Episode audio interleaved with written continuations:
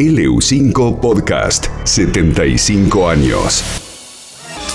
LU5 AM580. El poder de la verdad. ¿Cómo llegaste a la primera mañana? Bueno, hay que hacer funcionar la memoria. es importante. Es un desafío. sí. Es un desafío. Ingresamos este, varios al servicio informativo. Comenzó todo un trabajo este, que fue justo prácticamente poco antes de lo que fue el proceso electoral y demás. En ese transcurrir me toca la responsabilidad de cubrir Casa de Gobierno con Felipe Zapac, gobernador, y en esa grilla que se arma para el informativo comienzo con un programa aquí y ahora a las 6 de la mañana, de 6 a 9. Aquí y ahora. Aquí y ahora. ¿Quién le puso este, el nombre? No me acuerdo. Ujú. Con Eduardo Marchetti, que Eduardo ya venía de antes. eh, Luis Díaz estaba también de Lucho. antes. Lucho, en el informativo. Pero bueno, esa es un poco la, la, digamos, la, la primera experiencia cuando comienzo el, tarea aquí, que fueron cuatro años, Cuatro años. hasta el 87. Todo se hacía por línea directa de teléfono. No existían celulares, no existía fax, no existía internet, no existía absolutamente nada. O sea, ¿cómo recibíamos la información? Este, este era el gran tema, ¿no?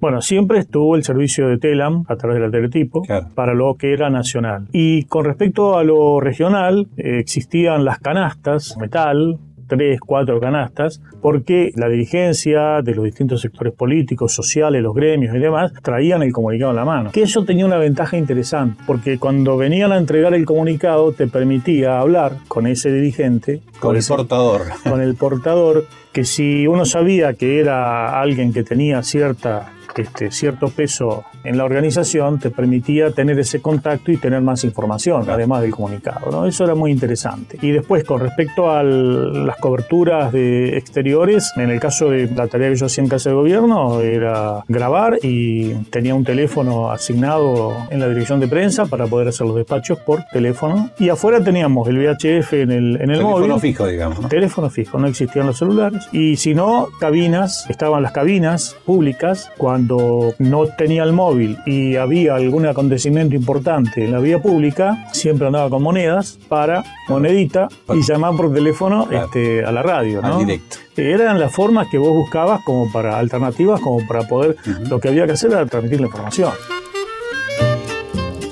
¿Recordás un hecho algo en particular, siendo la primera mañana, imponiendo un, un formato periodístico? Nosotros imponíamos temas ¿por qué? porque teníamos un corresponsal en Buenos Aires, Guzmán Heredia, Carlos, ¿sí? Carlos, que salía por teléfono. Él tenía tres o cuatro radios en su oficina.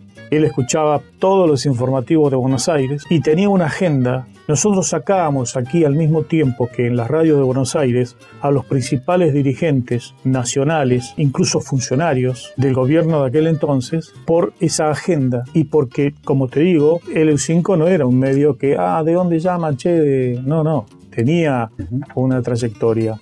Y nosotros prácticamente salíamos con la agenda, en el caso de Nación, eh, estábamos ahí, estábamos, este, fue una experiencia hermosa, todo por teléfono, por línea directa. Y la consola permitía, por ejemplo, tener hasta tres líneas al aire. El operador era, en la a la mañana, les cuento una anécdota. Yo vivía a dos cuadras de la radio, cuando estaba En Alberti Santa Fe. bueno, si este, yo me quedaba dormido, que a veces pasaba, el negro ponía un long play, porque en esa época eran los discos, O sea, en la bandeja. la bandeja, long play, terminaba un tema, empezaba el otro, Claro. iba corriendo, me tocaba dos, tres timbrazos y se volvía corriendo. Entonces yo el timbre sí lo escuchaba por un timbre fuerte. Y me, te imaginas cómo me levantaba. Claro. El operador hacía eso y después venía, llamaba por teléfono, ponía las grabaciones, la tanda era en cinta, después en cassette, cinta abierta. Cinta verde después cassette. Y el tendero, en ese caso lo leía Osvaldo Arabarco, que entraba conmigo en la apertura. Era el locutor del turno. Claro, se veía mucha tanda en vivo, ¿no? Mucha tanda en vivo. Los tanderos nosotros los veíamos en la mañana y dijimos, "Uy, ¿cuánta tanda? Claro, hay?". ustedes dependían del, del, del arte, de la artística. O sea, nos, nos de la- decían, de che, nota anda periodística. cortando porque tengo la tanda y veíamos el, El tandero. eh, cómo era de grueso. Y, y dale, y dale, y dale, y bueno, así se manejaba la, la cuestión. Más la grabación. Y hacerlo tanto en vivo también generaba accidentes. El tema de la risa, el tema de la risa creo que hoy día le pasa a todo el mundo, es muy difícil de manejar. Ahora se televisa todo, todo Sí, sí, sale claro. por streaming y qué sé yo, pero en esa época era todo con señas. Y vos sabés que la vidriera o la pecera, como se llama en radio, sí, con el operador, bueno, era todo un, Mm. Un teatro de mímica Ujú. eso. Y a Claro. veces Hay mucho lenguaje gestual, ¿no? mucho lenguaje gestual, era todo gestual, no solo el, el Darte el aire. dar del aire, que va, tanda, música, lo que sea, sino todo, lo- a medida que uno iba leyendo cosas, haciendo notas, las reacciones que generaba. ¿no? Y bueno, era bravo. ¿Algún reportaje que recuerdes? ¿Nota?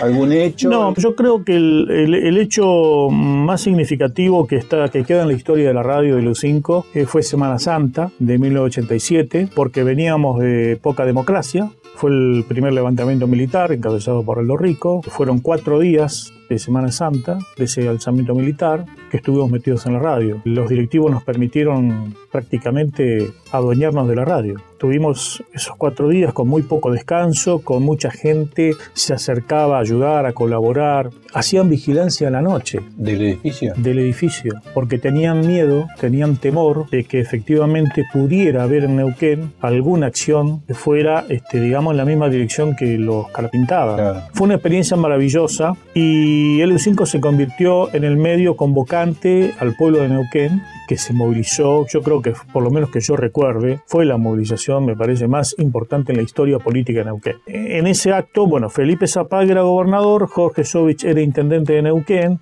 el obispo era Jaime Nevares, que no tenía buena relación con el gobierno, y esa convocatoria fue precisamente la, digamos estaban todos ahí. Ahí no hubo cuestiones políticas en el medio. El tema fue rechazar lo que estaba pasando con los crapintados, defender el sistema democrático, y el U5 cumplió un papel central, fundamental, en la arenga y en la convocatoria. Ahí no había tiempo para Corea del Centro, ¿viste? Sí. Y el U5 cumplió esa función. Por eso creo que en la historia de esta radio, ese es un hecho significativo que le da mucho diploma. Te propongo a ver si recordás alguna anécdota que nos pueda dar como una especie de ilustración. Yo lo, lo, lo recordé a Osvaldo. Arabarco, gran amigo y gran profesional con el que aprendí mucho también. Sí. Él era mucho más grande que yo. Eh, fue como, como hilvanar pueblos, ¿no es cierto? Este, que, que estaban distantes en la arena o en el sol, en la nieve o en el frío. Compartíamos la apertura de 6 a 9. Yo nunca fumé. En esa época se fumaba en el estudio de la radio, se fumaba en todos lados. Y yo me volvía loco. ¿Viste? Que abría las ventanas, tiraba cenicero. Bueno, he hecho cosas. Y en, es- y en ese horario. Sí, sí, sí, a las 6. Tempranito. Cuando vos llegás bañadito, ¿eh? te tomás un café, qué Claro. sé yo. Venía Osvaldo, me iba a la tanda, lo primero que hacía era prender un pucho.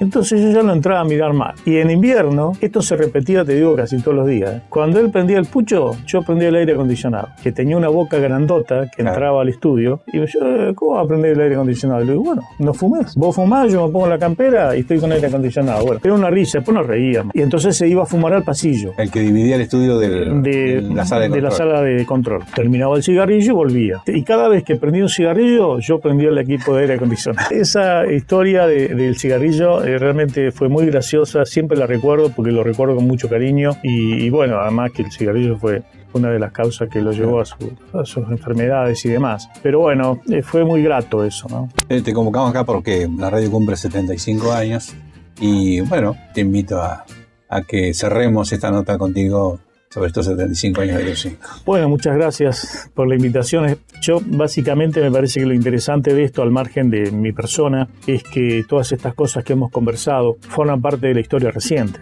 de, de un medio tan importante como este, que recuerdo muchísimo, que LU5 lo llevo en el corazón. Eh, es un, un medio que, que se mantiene, este, muy escuchado y que guardo, como, como, como te dije, este, con, con mucho amor. Cumplimos 75 años informándote. LU5, el aire de todos.